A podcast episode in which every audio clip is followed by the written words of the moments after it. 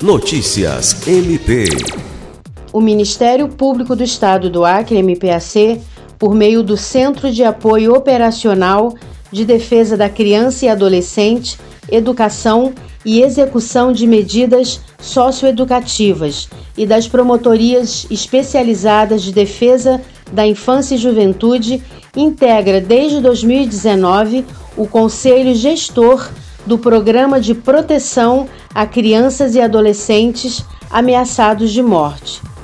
No Acre, o programa foi implementado em 2019 e é coordenado pelo Centro de Defesa dos Direitos Humanos e Educação Popular do Acre, CEDEP, com recursos do governo federal. Porém, a partir de julho de 2022, o governo federal não poderá mais financiar integralmente as ações do programa. Diante disso, o MPAC e outros órgãos integrantes do projeto participam de uma articulação para a preparação do Estado para a assunção de sua parte no financiamento do programa, com as tratativas próprias de realização de convênio e de inclusão de recursos no orçamento.